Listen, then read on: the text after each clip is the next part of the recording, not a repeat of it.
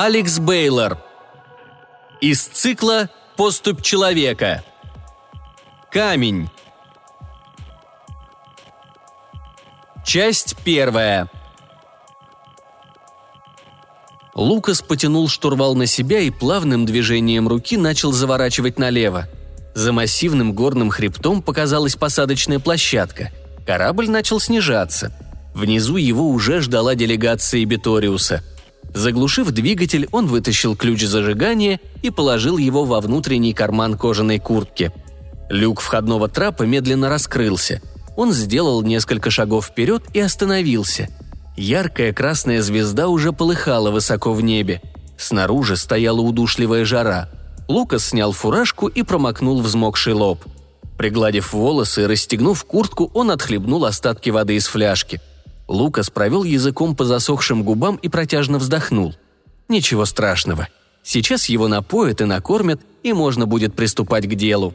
Взвалив массивную сумку на плечо, он ступил на обжигающий горячий песок Эбиториуса – даже через подошвы сапог он почувствовал жжение в пятках. Лукас присел на колено и пропустил песок сквозь пальцы. Отдалось жжением. Скрипнув зубами, он с криком отдернул руку. Если бы он снял сейчас перчатку, то наверняка увидел бы ожог. Ну и ну, как же они здесь живут? Он направился в сторону белого трехэтажного здания из мрамора. Своими круглыми очертаниями оно напоминало куриное яйцо – Подобная ассоциация вызвала улыбку на лице Лукаса. Он не встречал ничего подобного на Земле. С каждой проведенной на поверхности планеты минутой ему становилось дышать все труднее. Лукас чувствовал, как по спине широкими ручейками стекал пот. Глазам тяжело было долго находиться открытыми под палящим светом красного гиганта. Он надел солнечные очки и продолжил продвигаться вперед. На какое-то мгновение у него начало двоиться в глазах – больше полугода он провел на дождливом Эрфионе. 196 дней на планете шел непрекращающийся ливень. И теперь, находясь на удушающей жаре под 70 градусов по Цельсию, он чувствовал себя так, словно его окунули в кастрюлю с кипятком. Вокруг стояла кромешная тишина. Ни чириканье птиц, ни дуновения ветра. Казалось, он чувствовал лишь биение собственного сердца и хруст шагов по песку – Через несколько минут он поднялся по склону холма, на вершине которого его уже ожидали. С распростертыми в сторону руками к Лукасу выдвинулся высокий плотный мужчина. На его лице были темные очки-авиаторы, голова обвязана каким-то балдахином или платком, защищающим от ожогов. Поправив подол белой хлопковой туники, незнакомец широко улыбнулся, поравнявшись с Лукасом. «С прибытием, мистер Симмонс!» Лукас пожал протянутую руку – как долетели? Были какие-то осложнения?» В целом, прошло все довольно успешно, но пришлось задержаться на несколько часов на границе церсейской системы. На таможне в моих пропускных документах нашли незначительные опечатки. Пришлось проходить дополнительный досмотр, но... Лукас запнулся и провел языком по сухим губам. Он почувствовал резкую боль в затылке и пошатнулся назад. «Но вы не... не переживайте, все уже в паре...» Лукас свалился навзничь. Где-то вдалеке раздавались пронзительные крики. Его глаза начали медленно слепаться, и совсем скоро он провалился в сон. Часть вторая. Он проснулся от прикосновения мокрого полотенца к лбу. Раскрыв глаза, Лукас увидел перед собой сидящую на краю кровати молодую девушку. Ее длинные темные волосы не спадали до самых плеч – Яркие голубые глаза очаровывали своей выразительной притягательностью. Просторная туника на ней была подпоясана ремнем. Лукасу не хотелось отрывать от нее взгляд. Когда лицо девушки расплылось в ослепительной улыбке, он почувствовал себя неловко и попытался привстать с подушки. «Ну что вы, доктор Симмонс, не пытайтесь встать», – раздался нежный, успокаивающий голос девушки, не терпящий никаких возражений. «Вы еще недостаточно сильны», в комнате стояла приятная для глаз полутьма. Окна были закрыты. В левом углу поместился просторный шкаф, возле которого лежали вещи Лукаса, включая всю верхнюю одежду. Он только сейчас осознал, что лежит в одних трусах. Посередине комнаты висел широкий телевизор. На экране медленно сменялись изображения пейзажей Старой Земли. Поражающие воображение фьорды Норвегии, великолепные поля и горные ландшафты Новой Зеландии – могучие дрейфующие ледники в суровой Исландии. В студенчестве Лукас изучил сотни книг и фильмов по географии и прямо сейчас, глядя на экран телевизора, просто не мог оторваться от представленной красоты. Он отдал бы все на свете, чтобы хоть раз в жизни увидеть это своими глазами. Лукас попытался выдавить из себя улыбку, но получилось лишь состроить нелепую мину. Он откинулся на подушке и, сгорая со стыда, отвел взгляд к потолку. Девушка, завидев его волнение, взяла с лежащего на тумбочке подноса стакан воды и протянула Лукасу. «Вот, возьмите». Лукас застенчиво поклонился и залпом выпил содержимое стакана, после чего закашлялся, почувствовав боль в грудной клетке. «Ничего-ничего, мистер Симмонс, все в порядке». Девушка взяла у него стакан и, вновь наполнив водой, бросила внутрь какую-то красную капсулу. Вода тут же зашипела и покраснела. Лукас помедлил секунду, рассматривая странную жидкость. Выпейте, мистер Симмонс, и вам сразу же полегчает. Вы потеряли более 20% жидкости в организме, практически смертельная форма обезвоживания. Должна сказать, члены комиссии повели себя сверхнекомпетентно, не предупредив вас об опасностях столь резкой перемены климата. Если бы вас принесли ко мне несколькими минутами позже, то...» «Благодарю», — прервал ее сиплым голосом Лукас. Произнесенное слово отдалось болью в горле. Он до конца осушил стакан и вытер губы тыльной стороной руки — «А теперь постарайтесь заснуть, мистер Симмонс». Девушка снова улыбнулась и встала с постели. «Вам нужно набраться сил». Захватив с собой опустевший поднос, она направилась к выходу. Лука, словно зачарованный, не отрываясь, проследил за ней восхищенным взглядом. Когда она уже коснулась сенсорной панели и двери раскрылись, он выдавил из себя. «Простите, как вас зовут?» Когда она обернулась, он увидел все ту же нежную сияющую улыбку. «Роуз Лейн», меня назначили вашей помощницей». Он утвердительно кивнул. «Засыпайте, мистер Симмонс. Впереди нас ждет трудный месяц». Роуз вышла в коридор, оставив его наедине с самим собой. Мягкий фиолетовый свет от флуоресцентных ламп медленно потух, и Лукас уснул. Часть третья. На следующий день он чувствовал себя уже значительно лучше, но голова по-прежнему болела – Встав с кровати, Лукас сразу же осознал, насколько же он голоден. Но сначала срочно нужно принять душ. Он не мылся уже трое суток, и запах в комнате стоял омерзительный. Закончив приводить себя в порядок, он переоделся в чистую одежду. В шкафу для него была приготовлена просторная туника и льняные штаны. «Интересный у вас тут дресс-код». Переодевшись, он вышел в коридор. Яркий солнечный свет заставил его сморщиться – Лукас прикрыл глаза ладонью и начал продвигаться вдоль коридора. Он шел босиком, гладкое кафельное покрытие приятно холодило кожу. Кондиционеры работали исправно. В помещении стоял приятный холод. По обоим сторонам от Лукаса тянулись широкие прозрачные стены из солнцезащитного стекла. Тем не менее, от воздействия солнечных лучей до конца они не защищали. Лукас снова почувствовал, как у него щиплет глаза. Впрочем, быть может, он просто еще не отошел от вчерашнего удара – Продвигаясь вглубь коридора, Лукас с удивлением про себя отмечал, насколько же здесь тихо. Он находился словно бы в вакууме. С ума сойти, и мне предстоит провести здесь целый месяц. Как они вообще здесь живут? Можно ли привыкнуть к такому? Его размышление прервал знакомый голос. «Мистер Симмонс!» Из открывшейся в конце коридора двери вышел тот самый незнакомец, после недолгого разговора с которым Лукас свалился в обморок – на его лице выступила краска.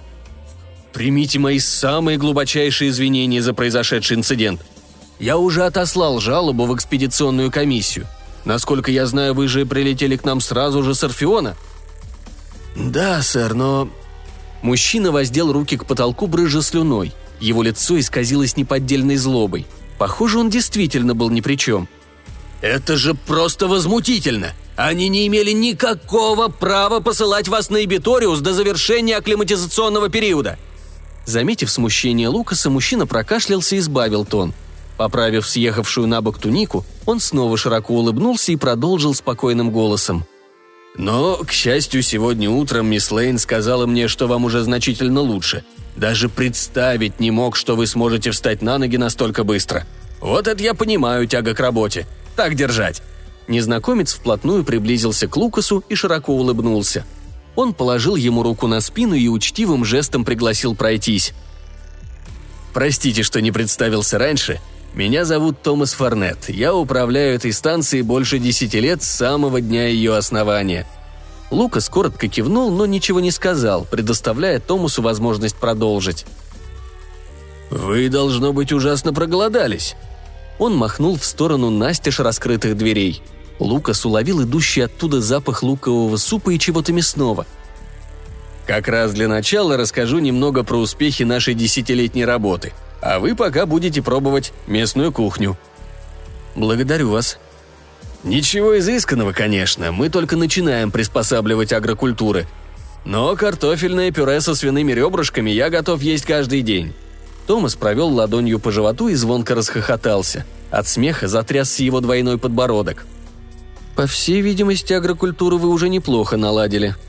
Лукас изо всех сил пытался сохранить серьезный взгляд и даже с наигранным удивлением спросил. «Вы уже научились разводить свиней?» Томас довольно закивал, когда они уже вошли в столовую и направились в сторону свободного столика в центре зала. «Поистине впечатляющий результат», Томас довольно улыбнулся и заверил Лукаса в том, что это только начало, и если все пойдет по намеченному плану, то к 2290 году на Ибиториусе появится небольшой городок, рассчитанный на проживание пяти сотен человек. Но для этого еще нужно многое сделать. И если им не удастся убедить комитет продолжить дальнейшее финансирование этого проекта, то все их предприятие потерпит неудачу. Когда Томас произносил последнюю фразу, Лукас увидел в его глазах какой-то нездоровый блеск. Он не был точно в этом уверен, но в ту самую секунду ему показалось, что это был страх. На лицах немногочисленных посетителей столовой он ощутил на себе точно такое же выражение. И скоро он убедился, что был абсолютно прав. После завтрака они отправились в кабинет Форнета – Небольшое уютное помещение, окна которого выходили на оранжерею, находившуюся под стеклянным куполом. Томас жестом пригласил Лукаса сесть за стол, а сам начал копаться в одном из ящиков. После непродолжительных поисков он радостно хмыкнул и вытащил оттуда объемную папку. Положив ее перед Лукасом, он сложил пальцы домиком и смерил его задумчивым взглядом. «У вас будет время изучить любую интересующую вас информацию», но сейчас, будьте любезны, откройте страницу 16». Лукас бегло пролистал содержимое папки. Различные схемы, статистические данные, огромное количество таблиц и инженерных зарисовок, после чего остановился на нужной странице. На ней была географическая карта Ибиториуса. Томас томно выдохнул и встал с места. От прежнего улыбчивого добряка не осталось и следа. Управляющий выглядел очень встревоженным – он остановился рядом со стеклянным шкафчиком и достал оттуда бутылку Хеннесси с нифтерами. Улыбнувшись, он с треском плюхнулся назад на кожаное кресло и демонстративно поднял бутылку вверх. «Двадцать лет выдержки!» Пробка соскочила с бутылки, и Форнет начал разливать содержимое по бокалам. «Прямиком с земли!» Лукас отрицательно покачал головой. «Спасибо, но я не пью». Форнет одним глотком осушил половину бокала и, подняв брови, ответил. «И правильно», Обтерев губы тыльной стороной руки, он поерзал на кресле и остановил взгляд на раскрытой карте. Кажется, он был готов начать рассказ. Лукас понял, что он больше не может откладывать этот разговор. В общем-то, все странности начались после того, как наша исследовательская группа начала раскопки в одном из самых отдаленных районов планеты, близ Корнельских гор, как их назвал один из наших ученых два года назад. Привстав с кресла, он ткнул пальцем на точку в карте и сел обратно – Сделав еще один глоток, Форнет вынул из ящика зажигалку и серебряный портсигар. Он постучал толстой сигарой о крышку и закурил. Сноп голубоватого дыма тонкой струйкой поднялся вверх. Облокотившись на спинку кресла с сигарой во рту, на лице Форнета появилось явное облегчение. Около месяца назад в одном из ущелий первая разведочная группа нашла чрезвычайно необычную горную породу. Позже вы сможете детально изучить образцы в лаборатории. Снимки на следующей странице. Лукас перевернул страницу и обнаружил снимки сложенных друг на друга камней багряного цвета. Признаюсь честно, нам так и не удалось установить природу этих камней. Они не похожи ни на один из известных человечеству видов. Профессор Уилдерберг, с которым у вас назначена встреча в лаборатории через полчаса, сначала предположил, что это может оказаться разновидностью одного из лавовых камней – базальт или обсидиан – Однако позже он отверг эту теорию. На секунду он замолчал и судорожно закивал головой. «Это самый настоящий бред». Лукас захлопнул папку и отодвинул ее на край стола. «Что вы имеете в виду?» Форнет выпустил очередное кольцо дыма и подался вперед. Лукас поднял на него взгляд. В его глазах отразился животный страх. Чувство всепоглощающего трепета перед неизведанным, как если бы представитель Homo erectus лицом к лицу встретился с мчащим на него разъяренным саблезубым тигром. В составе экспедиционной группы было шестеро ученых. Трое из них дотронулись до камня без перчаток. И на побледневшем лице Форната выступила испарина. Казалось, он был уже не в состоянии скрывать овладевший им ужас. «Мистер Форнет, что с ними случилось?» – спросил Лукас, но, кажется, он уже знал, какой будет ответ. «Они живы?» Управляющий шумом поставил бокал на стол, поднялся на ноги. «Они переродились». Часть четвертая. Они простояли в абсолютной тишине за стеклянной перегородкой несколько минут. Профессор Уилдерберг, низенький коренастый ирландец в круглых очках, обвел Лукаса оценивающим взглядом и состроил задумчивую мину – в следующее мгновение он подхватил Форната под локоть и отошел с ним в угол комнаты. Он старался говорить как можно тише, но удавалось плохо. Размахивая руками, он что-то доказывал Форнату, то и дело косясь сердитым взглядом на Лукаса. Берг был явно чем-то недоволен. И Лукас понимал, что проблема в нем, но сейчас ему было не до выяснения отношений. Человек на кушетке лежал без малейших движений – он был помещен в противорадиационный костюм, из-за чего Лукас не мог даже разглядеть его лица. Доктор Симмонс взглянул на дисплей монитора, показывающий частоту его пульса, и ужаснулся. Всего 15 ударов в минуту. Он должен быть уже мертв. На прошлой неделе он хотя бы губами шевелил. Лукас чуть не вздрогнул от удивления. Она подошла слишком неожиданно. Но в последние дни он совсем не шевелится. «Но ведь он же дышит!» – неуверенно покосился Лукас – и его пульс... Да, он все еще жив. Роуз сложила руки на груди, завороженно наблюдая за больным. Если это можно назвать жизнью. Лукас перевел взгляд на девушку. Ее лицо выражало неописуемую скорбь. Возможно, этот вопрос будет неуместен и никакого отношения к делу не имеет, за что прошу заранее меня простить. Он подался вперед. Но кем вам приходится этот мужчина?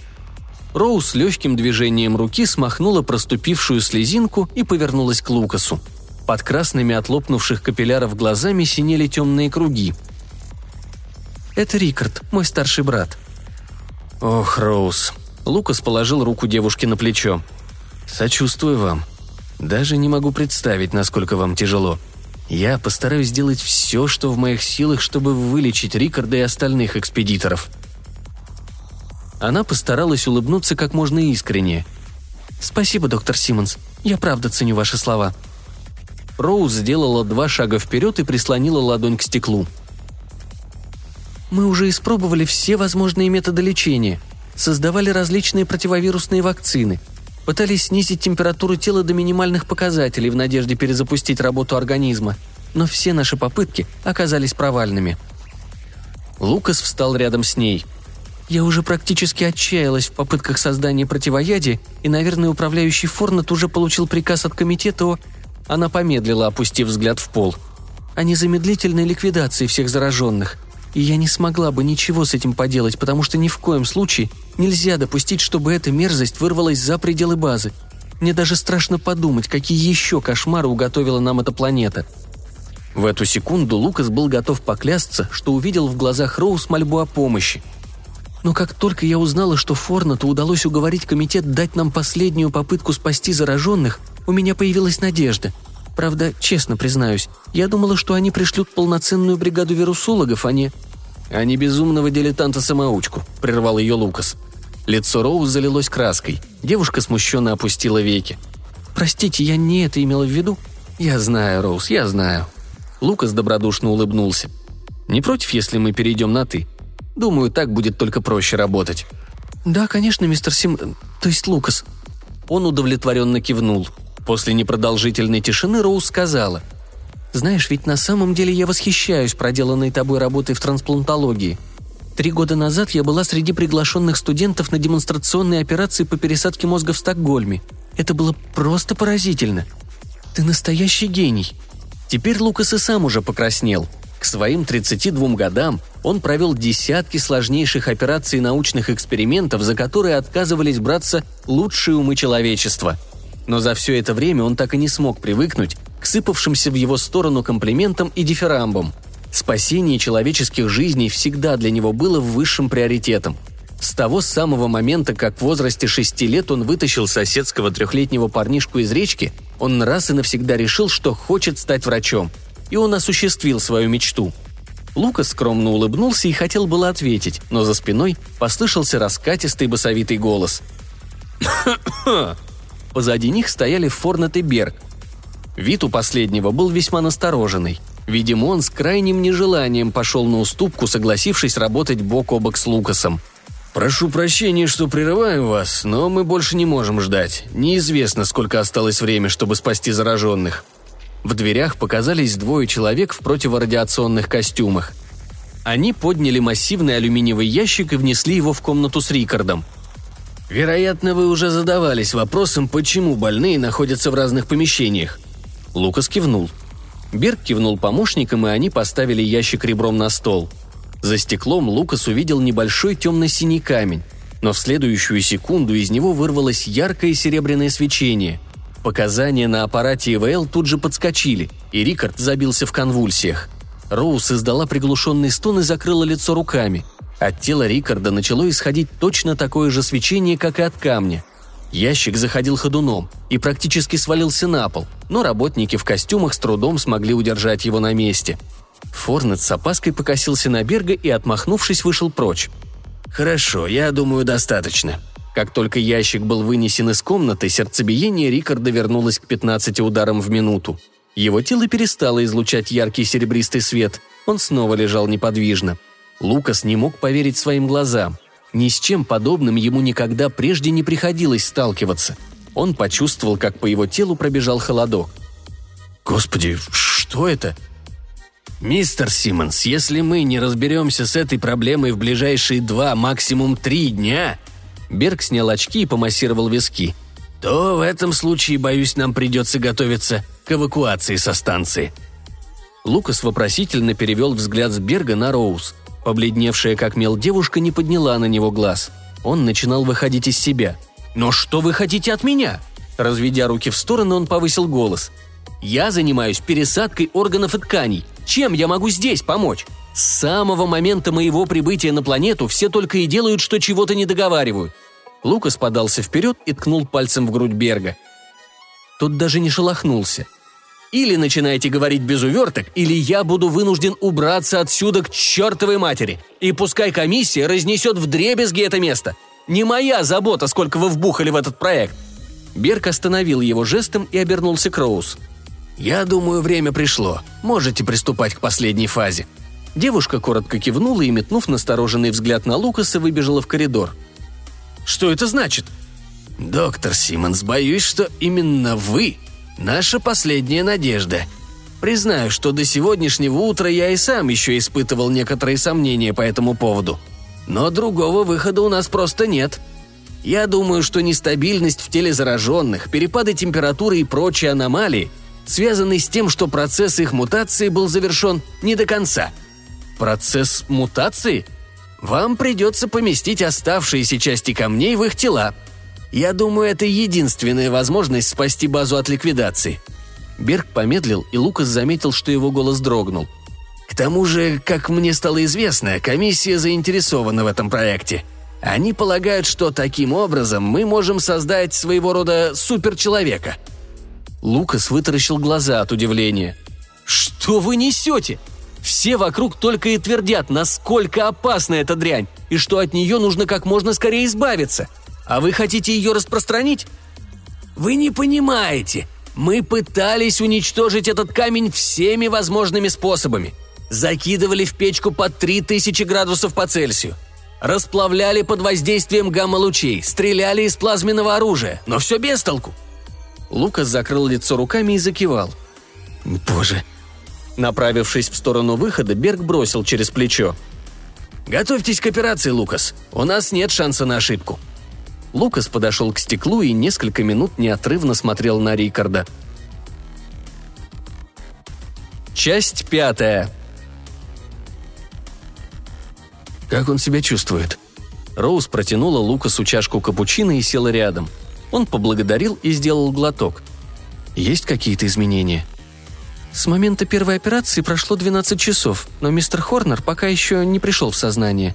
Но его пульс поднялся до 75, и самое главное. На секунду она замялась и подняла на него изможденный взгляд. Уголки ее губ медленно растянулись в улыбке. «У тебя получилось. Через пару часов и Рикард вместе с третьим членом экспедиции должны прийти в норму». Лукас удивленно поднял брови. «Ты хочешь сказать, что...» «Да», — прервала его Роуз.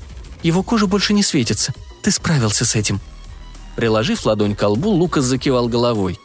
«Не могу поверить, что у нас получилось. Уму непостижимо». Девушка придвинулась ближе к Лукасу и склонила голову на его плечо. Взявшись за руки, они просидели так несколько минут. Тишину нарушил короткий щелчок в дальнем углу комнаты. Двери распахнулись. Берк и Форнет в сопровождении нескольких лиц в черных кожаных костюмах направлялись в сторону Лукаса и Роуз – на их лица были надеты респираторные маски. Они остановились на середине комнаты. Форнет вышел вперед. Лукас заметил, что он весь в поту. Глаза управляющего хаотично метались от Лукаса к Роуз. Он явно был напуган. Выдавив из себя кривую улыбку, он жестом пригласил одного из незнакомцев занять место за круглым столом. Тот коротко поклонился и рухнул в кресло. Форнет и Берг сели рядом. В помещении ввалилось еще пару фигур в черном. Их было не меньше десятка. В руках они держали искрящиеся молниями палки. Лукас нахмурился. Палки с шокерами. Для чего им понадобились шокеры? Какого черта здесь происходит? Встав с места, он улыбнулся Роуз и взмахом руки призвал ее оставаться на месте. Девушка кивнула, опасливо озираясь на новоприбывших. Лукас занял место напротив персоны в маске. Не вымолвив ни слова, он одарил его невозмутимо спокойным взглядом – Форнет сглотнул застывший комок в горле и, поправив галстук, подался вперед. «Мистер Гейтберг, хотелось бы вам представить доктора Симмонса. Его профессионализм и безукоризненная преданность делу помогли нам спасти жизни трех экспедиторов, попавших под влияние объекта». Человек в маске коротко кивнул, по-прежнему не двигаясь с места. Берг передал Гейтбергу планшет с отчетом по проделанной операции – он начал перелистывать страницу за страницей. Лукас увидел в его глазах полное безразличие к увиденному. Теперь он окончательно убедился в своих догадках. Несколько минут он не мог вспомнить, где уже прежде встречал эмблему алого трехглавого льва на плечах курток у вошедших солдат. Но затем он вспомнил. О да, это были именно они. Ликвидационный отряд Ордена Свободы – 25 лет назад несколько человек в черном ворвались поздно ночью в дом Лукаса и расстреляли его родителей.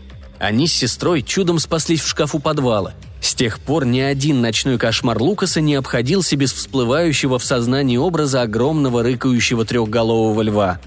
Он потратил половину жизни в попытках найти их. Как долго он мечтал об отмщении.